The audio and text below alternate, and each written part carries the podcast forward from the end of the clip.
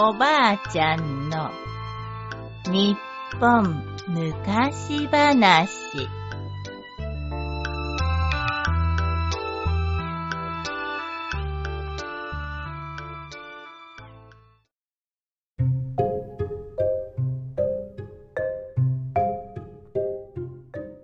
猫の茶碗。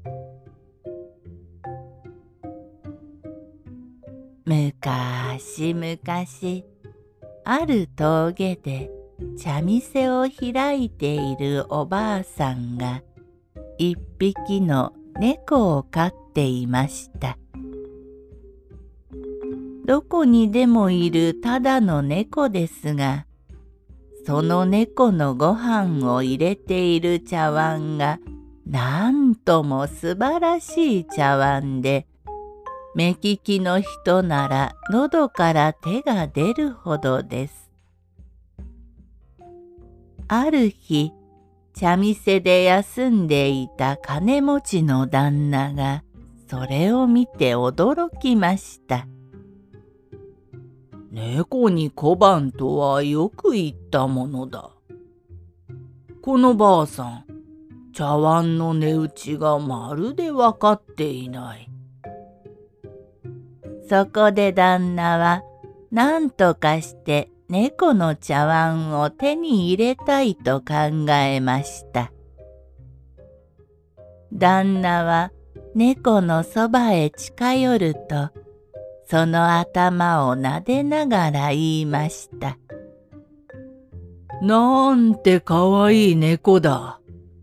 実に素晴らしい。そうですか？一日中ブラブラしている、なんの役にも立たん猫ですよ。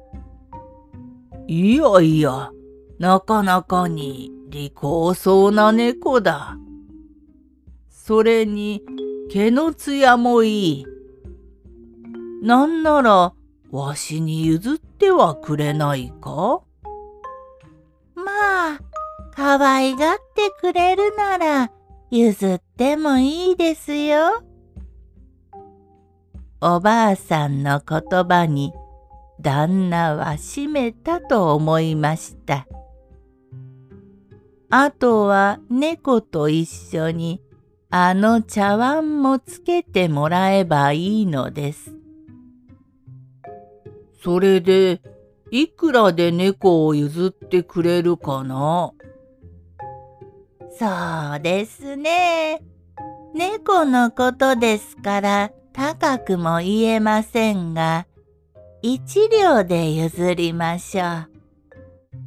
あ一両も？こんな汚い猫に一両も出せとはとんだばあさんだ。と思いましたがあの茶碗はとても一両や二両で買える品物ではありません。わかった。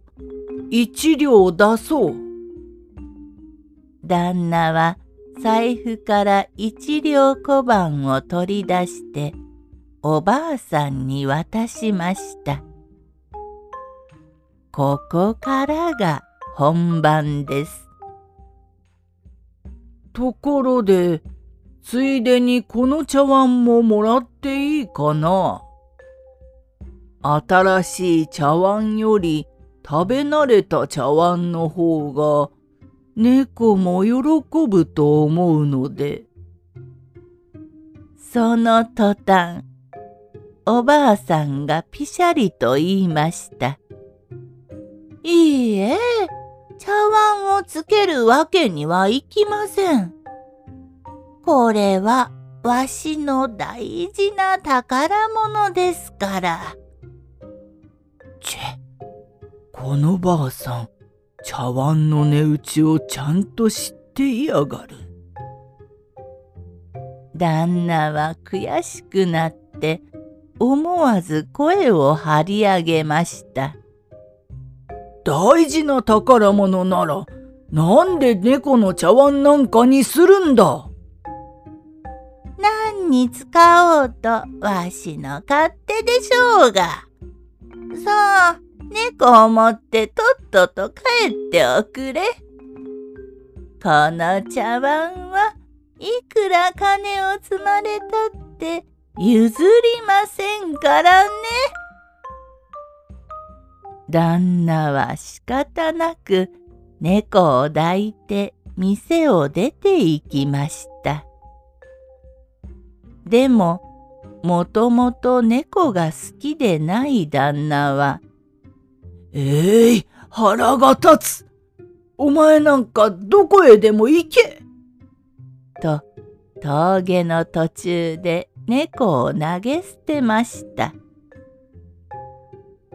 猫はくるりと回転して着地するとそのまま飛ぶように茶店へと戻っていきました。よしよし、よう戻ってきたね。おばあさんは猫を抱き上げると何度も頭を撫でてやりました。お前のおかげでまた儲かったよ。これで二十両目だね。